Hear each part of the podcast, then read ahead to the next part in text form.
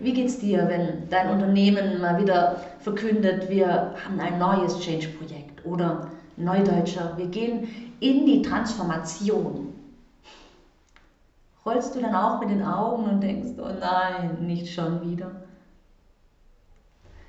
Dann bist du heute genau richtig, denn heute schauen wir uns an, warum in Veränderungsphasen manchmal so eine lange Zeit der Stagnation ist und du eigentlich das Gefühl hast, es tut sich gar nichts.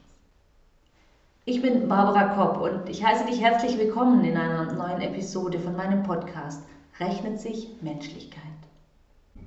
Ja, es ist mittlerweile jedem bekannt. Die Welt wird schneller, es wird sich mehr verändern und die Unternehmen müssen darauf reagieren können. Wenn sie so träge bleiben, wie es vielleicht noch vor ein paar Jahren in Ordnung war, werden sie langfristig nicht existieren können. Ja, das ist angekommen. Und das Management erzählt es auch immer wieder und kündigt es an und predigt es und hat es auch verinnerlicht. Das sehe ich immer wieder in meinen Gesprächen.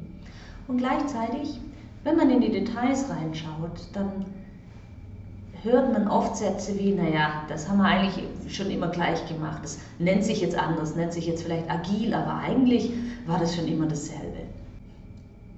Zum Beispiel, ein Unternehmen hat Shopfloor Management eingeführt hat viel Geld und Zeit investiert, um in allen Bereichen der Produktion mit Shopfloor Management KPIs zu tracken und zu ähm, stabilisieren und zu etablieren im Unternehmen.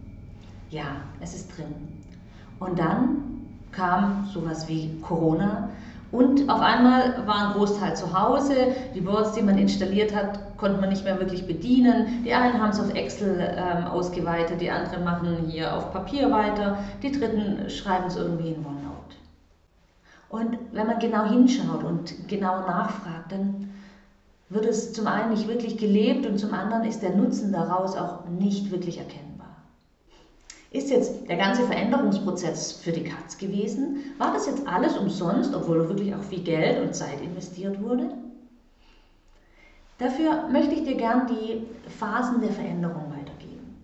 Und zwar, es gibt in, jeder Veränderungs, in jedem Veränderungsprojekt, in jeder Veränderung, die stattfindet, gibt es verschiedene Phasen. Sei es in den Unternehmen oder bei dir privat, wenn du von mir aus in der Trennung steckst mit deinem Partner.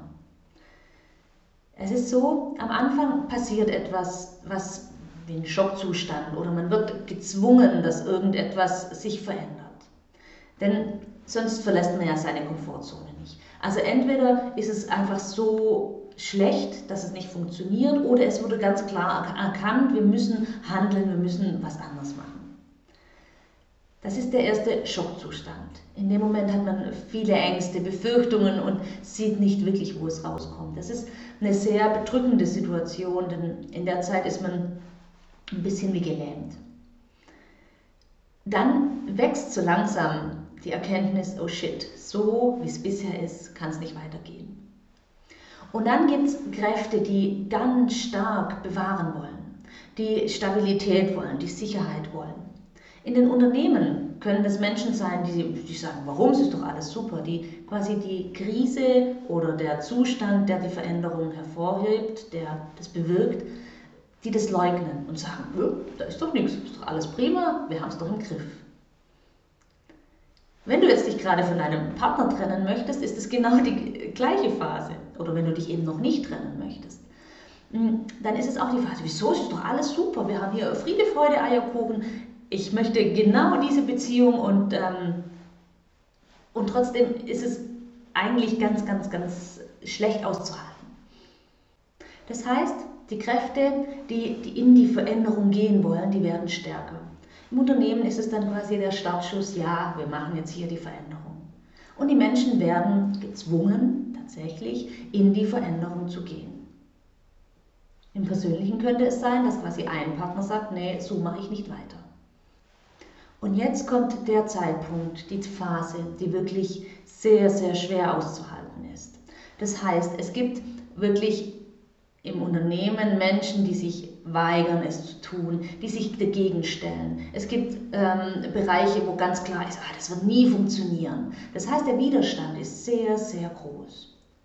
Und genauso in der privaten Veränderung ist auch hier das ist wie so ein Gummiband, das dich zurückzieht in das alte, bekannte, in, in die alte Komfortzone, die man so leicht wieder zurückgehen kann. Denn man weiß ja genau, wie es aussieht und man weiß, was passiert. Das heißt, es sind Kräfte, die zurückziehen. Und in dem Bereich, um wirklich Veränderungen zu wollen und auch ohne zu wissen, wie es nachher ausgeht, denn im Endeffekt weiß ja keiner wirklich, wie das Ziel aussehen wird. In dem Zeitpunkt ist die Gefahr sehr groß, dass man einfach wieder zurückspringt in das alte Normal, das aber eigentlich nicht mehr normal ist, das nicht mehr so funktionieren wird. Das heißt, hier ist es die Kunst, durch dieses Tal der Tränen nennt man das, durch diese schwere Zeit hindurchzugehen.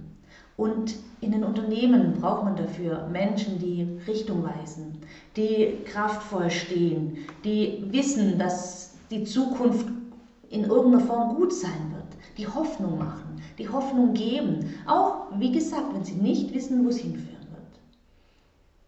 Und in der Beziehung kann es sein, dass man sich quasi neu orientiert und wirklich daran arbeitet, neue Dinge ausprobiert, wirklich in die Veränderung geht. Im Unternehmen heißt es, dass man die neuen Prozesse immer wieder optimieren muss. Natürlich sind die noch nicht perfekt abgestimmt, da wird es viele Fehler geben, denn sie sind ja neu. Ähm, dass man immer wieder so eine Schleife durchläuft und sich immer wieder hinterfragt, okay, ist das jetzt gut oder ist es nur neu? Wollen wir es wirklich so oder wollen wir das Neue nochmal anpassen? Wollen wir nochmal in eine Schleife gehen? Wollen wir hier nochmal was Neues ausprobieren? Oder nehmen wir wieder einen Teil vom Alten, der gut war, dazu, den brauchen wir auch. Das heißt, diese Kräfte, die bewahren wollen und die verändern wollen, dürfen sich ausgleichen und miteinander in Kontakt gehen.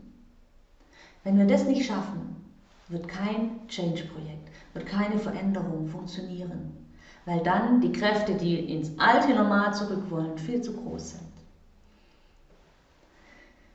Und hieraus, aus diesem Weg nach oben, wo wir immer wieder in die Veränderung gehen und wo wir im Prinzip in eine Zukunft gehen, wo wir ein höheres Energie haben, eine höhere Leistung, einen höheren Wohlfühlfaktor, was auch immer das Ziel ist und oftmals, wenn es eine gute Veränderung ist, ähm, sind die da alle mit beinhaltet.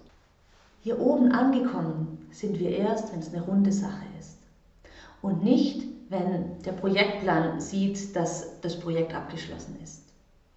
Im Beispiel jetzt von dem Shopfloor-Management ist es passiert, dass man ja viel eingeführt hat, man ist durch ein erstes Tal der Tränen durchgegangen. Und dann ist es aber versäumt worden, diese Schleifen zu gehen. Es ist noch keine runde Sache. Es ist noch nicht der Mehrwert für die Menschen, fürs Unternehmen. Es ist noch nicht rund. Das heißt, da fehlen einfach noch etliche Schleifen. Wenn man zum Beispiel hier hat man klar mit einem Prozess angefangen, dann fehlt in dem Bereich vielleicht noch das Kulturelle, das wirkliche Leben, das, die Kommunikation darüber. Wenn man vielleicht ein Kulturprojekt gestartet hat, dann kann es sein, dass sich hier feststellt, äh, Moment mal, wir müssen unsere Prozesse noch anpassen. Also es ist nicht so, dass wenn man einmal hier durch ist, dass es dann fertig ist und alles prima, sondern dann erkennt man erst, uff, vielleicht muss ich nochmal durch ein Tal der Tränen. Vielleicht muss ich nochmal einen Weg gehen. Ja, das klingt erstmal bitter. Und auch wieder zurück auf das Private, auch da wird man, wenn man sich zum Beispiel wieder anpasst oder selbst wenn man sich trennt, wird man durch viele Tal der Tränen gehen, weil immer wieder was Neues kommt in der neuen Situation, die nicht so ist, wie man sie sich gewünscht hat. Aber das Schöne an dem Tal der Tränen, es werden, sie werden immer schwächer, sie werden immer flacher und die Berge werden höher. Das heißt, wenn du es richtig auslebst und nicht stagnierst und nicht dich zurückziehen lässt, dann wirst du jedes Mal wird es dir ein bisschen leichter fallen. Wenn du jetzt in deinem Unternehmen müde bist von noch einem Change-Projekt und von der jetzt ganz großen Transformation, dann lass dir gesagt sein, es wird nicht aufhören. Das Einzige, was du tun kannst, und das ist sehr, sehr mächtig, ist, dass du selbst für dich immer wieder in diesem Tal der Tränen ankommst und immer wieder merkst, was kann ich wirklich, was brauche ich wirklich an Veränderung. Dass du die Kraft bist, die die Veränderung in deinem kleinen Umfeld antreibt. Denn dann hast du viel mehr Wirksamkeit.